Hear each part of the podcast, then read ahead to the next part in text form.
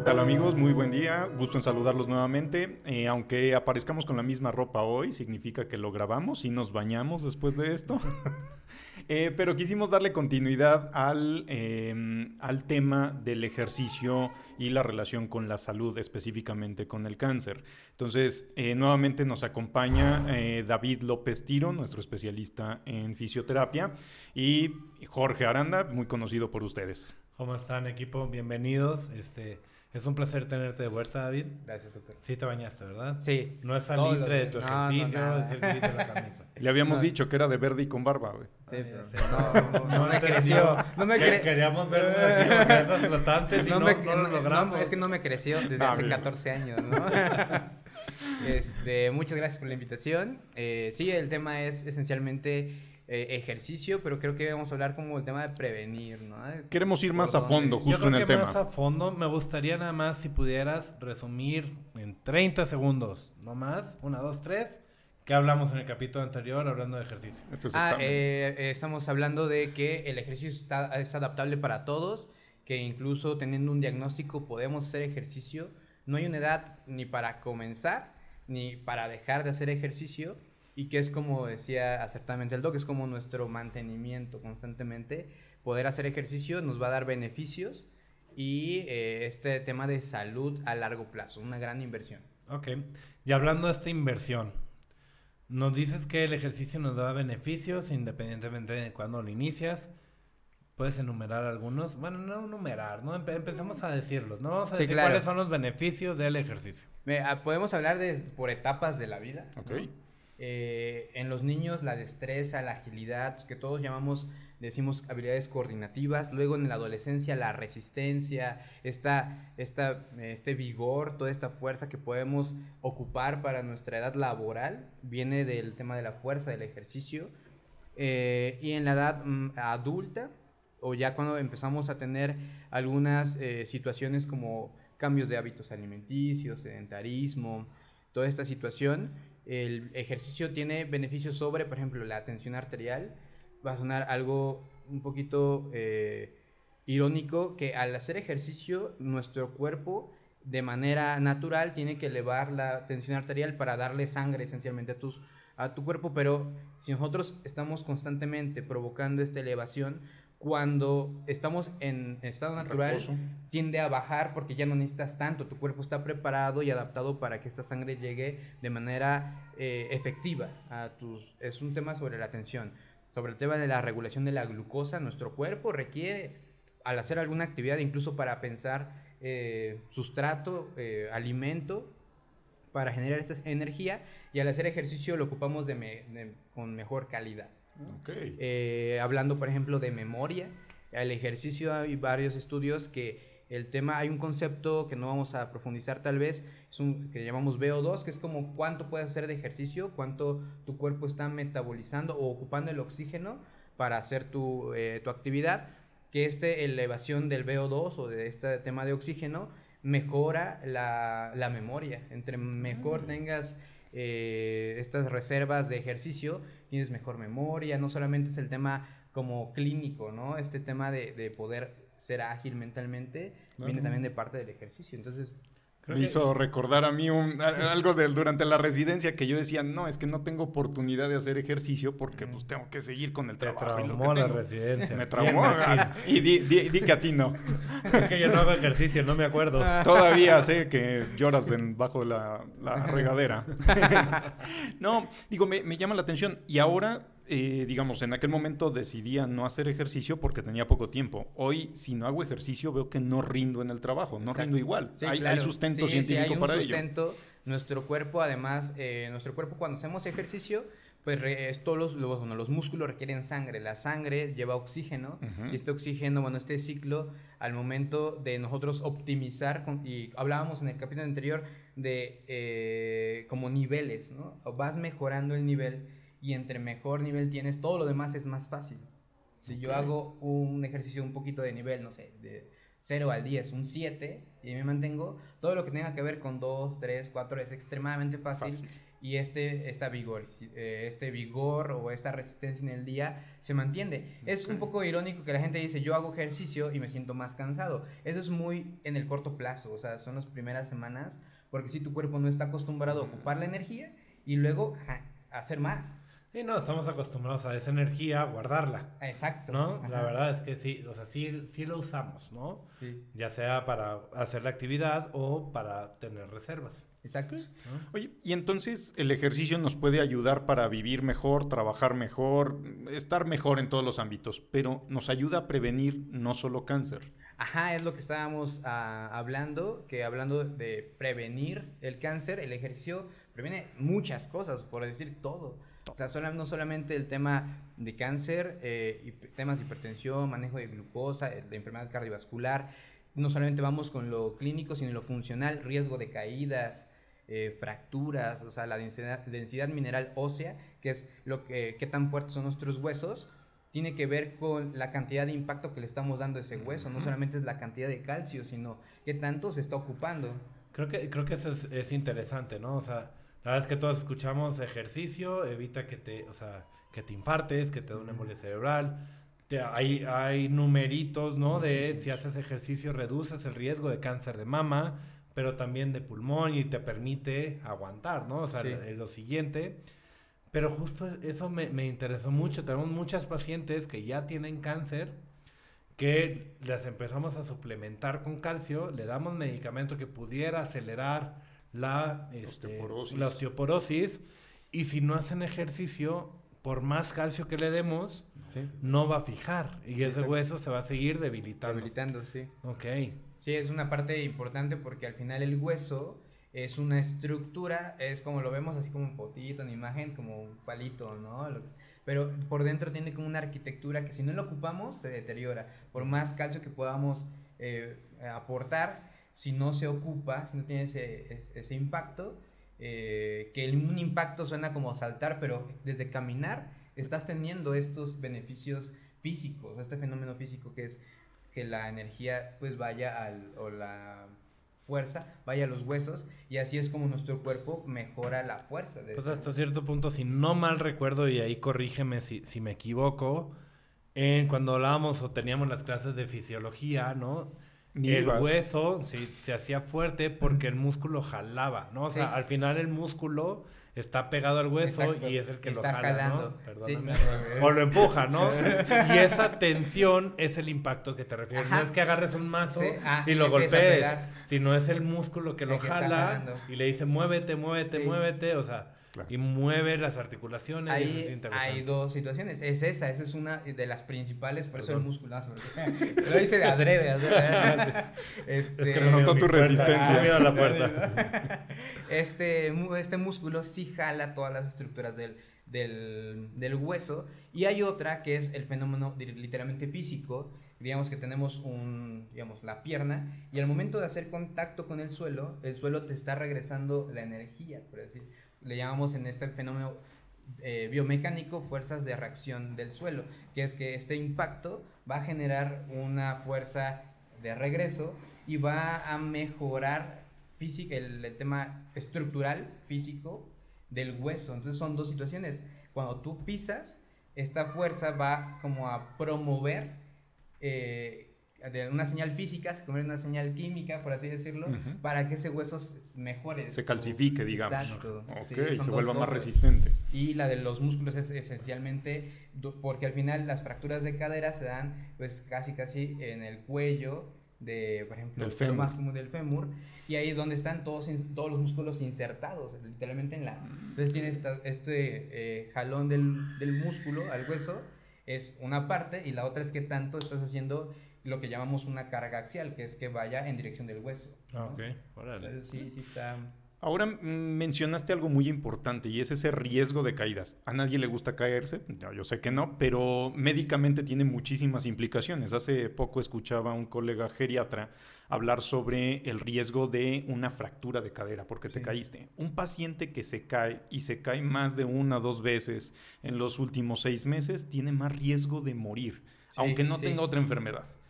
¿Cómo podemos mejorar eso con rehabilitación? Ahí viene una parte bien importante que una persona que se cae una vez, un adulto mayor que se cae una vez, eh, empieza a desarrollar algo que se llama kinesiofobia, que es que tiene miedo al movimiento. Entonces es la persona que por más que sabía que debe hacer ejercicio, ahora como se cayó, ya no quiere hacer porque fue en el movimiento donde se cayó. Entonces ya se autolimita, ¿no? Y es un círculo vicioso. Entonces es donde intervenimos directamente y intentamos o logramos eh, cortar ese círculo vicioso en donde, muy bien, vamos a empezar desde cero. ¿Qué es lo que nuestro cuerpo pide para estar, para empezar de pie? No te voy a poner a caminar ahorita.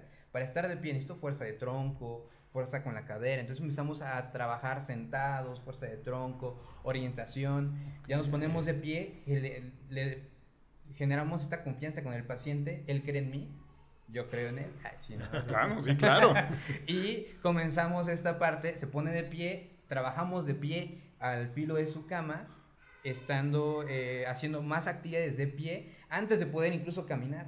Eh, generamos otra vez confianza, está de pie empezamos a hacer más ejercicio, pequeños pasos, laterales, cambiar dirección, y ahora él sabe que en este metro cuadrado en el que estamos trabajando es, seguro. Luego empezamos a caminar y ya se da cuenta, después de un tiempo, que está subiendo y bajando escaleras.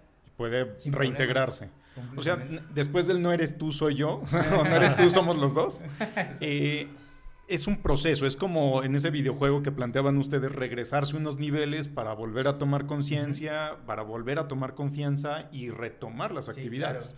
Hay que ir diseñando esas actividades para este paciente y reintegrarlo. Sí, es como un plan. Eh, el ejercicio sí es como una, hablábamos como de un medicamento. Un medicamento. Y el tema de una receta de cocina con un sazón diferente, cada paciente eh, requiere un tratamiento completamente diferente. Por eso el ejercicio no hay como un criterio Si Ustedes buscan guías de ejercicio y, no hay la guía internacional. La guía en cáncer dicen pues, que hagan yoga, ¿no?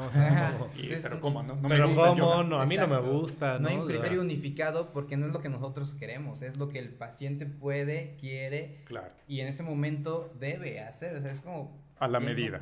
Es bien a la un sastre, ¿no? Ok, un sastre, a la medida. David es fisioterapeuta y sastre.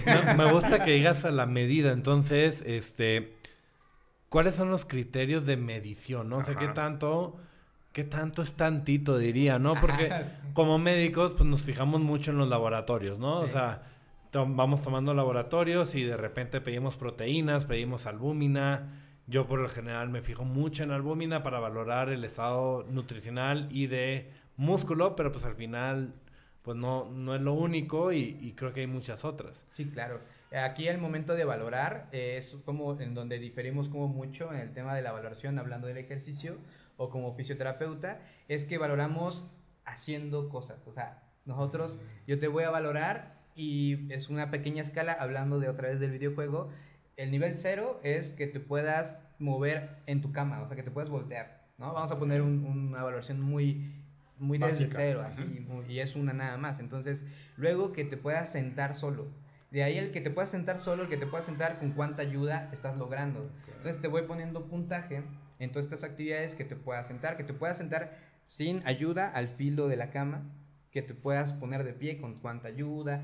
Te voy puntuando y luego si logramos tener, digamos, 10 de 10 en esa valoración, que es que puedas desde acostado levantarte y caminar unos 5 pasos, ahora me toca medir cuánto tiempo te tardas, ya eres como esa parte como autónomo. Ahora el siguiente nivel cuánto va a cronometrar, o sea, cuánto tiempo, porque según eh, si te tardas mucho, el riesgo de caídas y otras complicaciones es más alto, porque no tenemos esta fuerza, esta agilidad. Entonces esta valoración siempre a comparación de lo de, del laboratorio que hacemos nosotros es como bien constante y por eso los procesos de ejercicio son súper eh, cambiantes porque tal vez una persona lo logra en cinco días y otra persona lo está logrando en tres semanas, ¿no? Eh, y o, las dos personas la logran en el mismo día, pero con diferentes resultados, ¿no? O sea, qué, interesante, me, me, llama la atención la similitud, ¿no? El espejismo en cómo dices, cómo valoras la autonomía, la capacidad, etcétera. Y me estoy imaginando a mi hijo, ¿no? Chiquito, que lo primero que tienen que hacer es girarse en la cama, después sentarse, ya, bueno, primero sostener la cabecita, ¿no? Y, cómo van sentarse, gatear, caminar, ¿no? O sea, este proceso. Sí, es un. Que, que, que, al final me gustaría nada más para, antes de, de, darte otra vez la palabra, decir: en los niños permitimos que este proceso de aguantar, girarte, sentarte, gatear, caminar, tarda año y medio, dos años. Y que sea por sí mismo. Y que sea por sí mismo y que empiece a subir escaleras, ¿no? Alguien que ya lo supo, que lo recupere, debe ser mucho más rápido, pero mi comentario iba a, pues no hay que frustrarnos. Si ya esperamos dos años para poder empezar a correr y empezar a medio caminar en un pie, ¿no? Y saltar, ¿por qué queremos de la noche a la mañana, si lo perdimos, recuperarlo, ¿no? Entonces, hay que tener paciencia, ¿no? Yo creo que eso es, es, importante. Es importante. Y de hecho es como la parte como importante de el por qué se llama rehabilitación. O sea, todas las habilidades que teníamos las vamos a recuperar. O sea, se llama rehabilitación. Es un proceso bastante, eh, sí puede ser corto o muy largo, tedioso y es eh, esta parte en la confianza que, que podemos generar con el paciente, el cómo se va a llevar ese proceso. Si como en todo, si no me gusta un lugar en donde estoy, pues va a ser complicado, tortuoso ese proceso, pero por eso es importante, por ejemplo, en rehabilitación, saber los objetivos de ese paciente y lo que hablamos el capítulo pasado y adaptarlo, porque así él siente que está haciendo lo que él quiere con lo que yo también estoy influyendo para lo que yo quiero. Los objetivos para su rehabilitación. Entonces esa parte es bien, bien importante y eh, y pues no hay como una medida de como de ejercicio así global es un proceso bien particular individual sí bien individual hay que individualizarlo como hacemos es de hecho hay un, concepto que son principios del ejercicio así se llaman los buscan los principios del ejercicio individualidad, especificidad, progresión, sobrecarga y reversibilidad. Todos esos son... A ver, dilos tres veces y rápido. y, es muy importante porque la individualidad es que cada persona es completamente diferente. Si los, todos tuviéramos 30 años, 1,80 de talla, el mismo peso, el mismo día de nacimiento, todo igual, cada quien va a ser completamente diferente lo ven, por ejemplo, en los gemelos, ¿no? Entonces es completamente diferente eh, características físicas, mentales, ¿no? Entonces, es, y la otra que es bien importante, especificidad. Específicamente, ¿para qué quiero estos ejercicios? ¿Para qué quiero este tratamiento? ¿Para qué quiero? Y esto está en el centro de cómo dosificamos el ejercicio, en el paciente. Qué interesante. Bastante. Mm, me lleva a otra duda, digo, cambiando quizá diametralmente de tema, pero ahorita me resuena algo que me preguntan en el consultorio y es, eh, oye, es que tengo yo ahorita paciente con cáncer, está en quimioterapia, ¿puede hacer ejercicio? Cuando yo menciono la palabra ejercicio es ¿cómo? ¿Puede? Eh, mi instinto o lo que yo sé como médico es pues no solo puede, debe. y dos, no te voy a mandar ahorita al, gimnasio a que levantes pesas, no vas a correr un maratón, pero tampoco sé por dónde empezar. Que te evalúe el fisioterapeuta y él te dirá por dónde empezar y cómo. Esto impacta, digamos, en que el cáncer, creo que esa es una de las dudas primordiales, ¿no? Esto no hace que el cáncer se disemine. Mi respuesta es no, desde la trinchera oncológica pero, ¿qué opinas tú? Eh, vienen dos, tres partes en esa, formulación. El primero es el tabú acerca del ejercicio en todos los ámbitos, en geriatría, en el paciente que ya tiene un, proceso cardiovascular, en onco, en renal. Todo este tema es un tabú de qué tanto puedo hacer y primero si puedo hacer, ¿no? La otra parte es em, el cuándo que en el paciente que ya tiene un, eh, o que está en proceso de quimio, sí debe empezar a hacer ejercicio y tiene un proceso muy diferente porque ahora lo que vamos a intentar eh, es mantener al máximo la funcionalidad, las reservas musculares para que el tratamiento no sea tan este, complejo, eh, que lo pueda resistir y que pueda ser autónomo durante todo el proceso y si hay días buenos o días malos, que sean más buenos ¿no? que funcionalmente ¿no? que malos. Y eh, la última ya se... A mí también, ¿tú te acuerdas? no, no, creo que nadie se acuerda, ¿no? Pero igual ahorita sale. Este, yo, yo quiero meter un poquito más de jiribilla, ¿no? Hemos hablado tanto en este episodio como en el anterior de masa muscular y la pérdida, ¿no? Definimos antes que ese término le llamábamos sarcopenia, ¿no? ¿Cómo tú mides que un paciente tiene sarcopenia? Porque nosotros los médicos a ojo de buen cubero decimos, ah, está sarcopénico porque lo vemos muy delgado. Pero en realidad hay forma de medir esa sarcopenia. Sí, tú, tú, punto y aparte. a ti te momificaron en Egipto, no sé. La, la, sarcopenia vienen dos como vertientes y bien, bien interesantes. Porque si bien es un tema muscular, eso, la medición de sarcopenia eh, la va a hacer bien eh, nutrición. O sea, a nivel de números, pero funcionalmente la vamos a hacer nosotros y no con, con midiendo masa muscular. O sea, tú no, tú no llegas con una cinta métrica y, y, decir, está no, es la funcionalidad. Eso porque lo, es, nosotros medimos la funcionalidad, porque viene la importante. Un músculo puede ser delgado, puede ser muy grande y los dos producir la misma cantidad de fuerza. No soy sarcopénico, soy fuerte. Entonces eso... Estás corrioso, amigo. No, corrioso. Exacto. Entonces eso viene en dos partes en donde nutrición y rehabilitación se juntan para optimizar al máximo. Esa es una parte bien importante en donde si a mí eh, nutrición me dice que está así, así, yo le creo porque eh, con los datos ya lo ya me lo dijo. Ahora quiero saber qué tan funcional es este paciente sarcopénico y qué tan fuerte y qué tan autónomo puede llegar a ser. Es como bien interesante que, aunque hablamos de fuerza y masa muscular, nosotros no la medimos como lo hacen los nutriólogos. Tiene que ser en equipo. Sí, es un, sí, Lo dejaremos para los siguientes episodios. La próxima vez tendremos cuatro sillas y invitaremos a Zulma para que, para que hablemos juntos, ¿no? Sí, sí, sí. Y esa masa muscular, si bien eh, influye mucho en qué tanto podemos soportar un tratamiento, y hay datos ya estadísticos en... Eh, de cómo influye en el desenlace. Mm, claro, claro, claro. Eh, por ahí sí, había leído por ahí un par de artículos que dicen pacientes con sarcopenia tienen peores resultados si entran a, por alguna razón a terapia intensiva. o si enfrentan una enfermedad crónica, ¿no? Entonces, como bien dice el doctor Aranda muchas veces, esto es como tener boletitos para la rifa. Si haces ejercicio son menos boletos. para sacarte el cáncer, menos boletos para tener un problema grave. No, justo, ¿no? O sea, yo lo iba a decir, pero era mi punto final, ya me lo borraste. no, espera. No, este, no, no, no, es simplemente, este, por más ejercicio que hagas, si te va a tocar, te va a tocar, ¿no? O sea, hay otros factores de riesgo.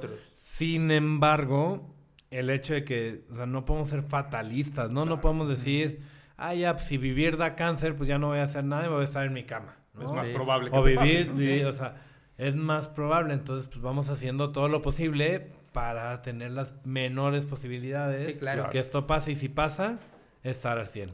Y poderlo tolerar y sobrellevar. Ya recordé aquello que se nos había olvidado. Ya les dije que iba a salir. y es eh, este mito de si el cáncer o el manipular ah, alguna extremidad puede hacer que el cáncer se disemine, que tanto nos preocupa desde la perspectiva oncológica, los dos estamos de acuerdo, no pasa, no es así, al contrario, tiene beneficios el hacer ejercicio, pero cuéntanos la perspectiva desde tu trinchera. Completamente es la misma, ese principio es el, es el mismo, pero eh, hablando de eh, como un estado catabólico del cáncer, lo, el ejercicio frena ese estado catabólico, no se, evidentemente no se disemina, pero frena este tema de la fatiga asociada al cáncer. Ok.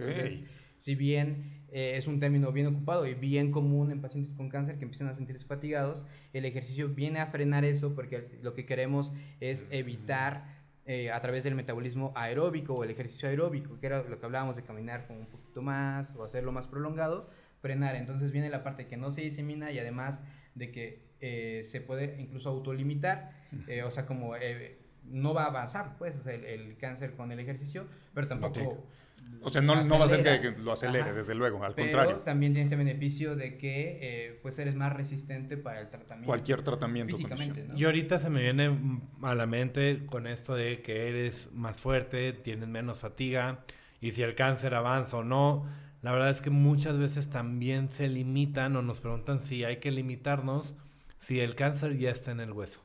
Y con lo que hablábamos hace un par de minutos, vemos que el ejercicio fortalece el hueso. Entonces, hacer ejercicio en pacientes con tumores o metástasis óseas inclusive disminuye el riesgo de fractura. De fractura, claro. Sí, porque digamos que el, huesito, ¿no? La parte que tenga la metástasis, pues lo demás vamos a estar estructuralmente fuerte. Fuertes. Ese va a ser como el soporte para la otra. Digo, ahí creo que sí, sí me da pie a algo y es en esos pacientes que tienen riesgo incrementado de fracturas, que tienen metástasis óseas, sobre todo esas que nos preocupan mucho a nivel de columna, a nivel de cadera, eh, creo que requieren, digo, no está contraindicado el ejercicio, pero sí requieren un seguimiento muy riguroso por el especialista. Un sazón, ¿no? Quedamos que a su medida. ahí sí a la medida, o sea, obviamente si tiene una metástasis en una lumbar, Cuidado. Cuidado, sin embargo, no es cuidado, quédate en cama y no te muevas. Sí, no, no, hay que moverse. cuidado y vete de escalón en escalón, ¿no? Exacto. exacto. Supervisado por el experto.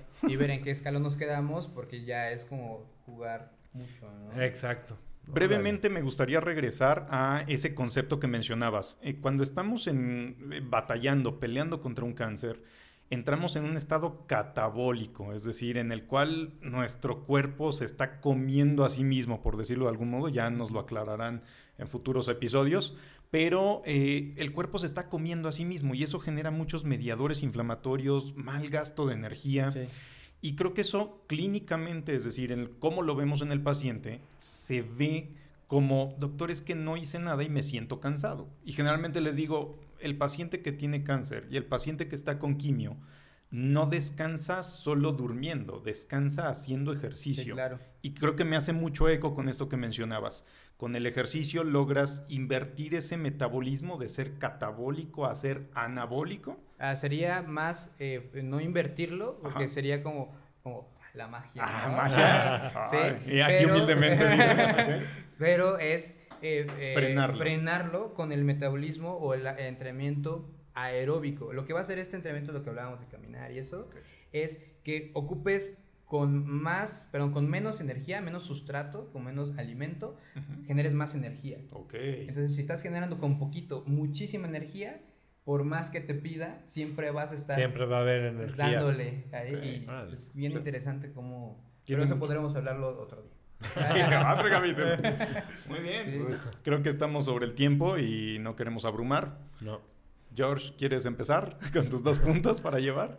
Pues la vez pasada empecé yo, pero está bien.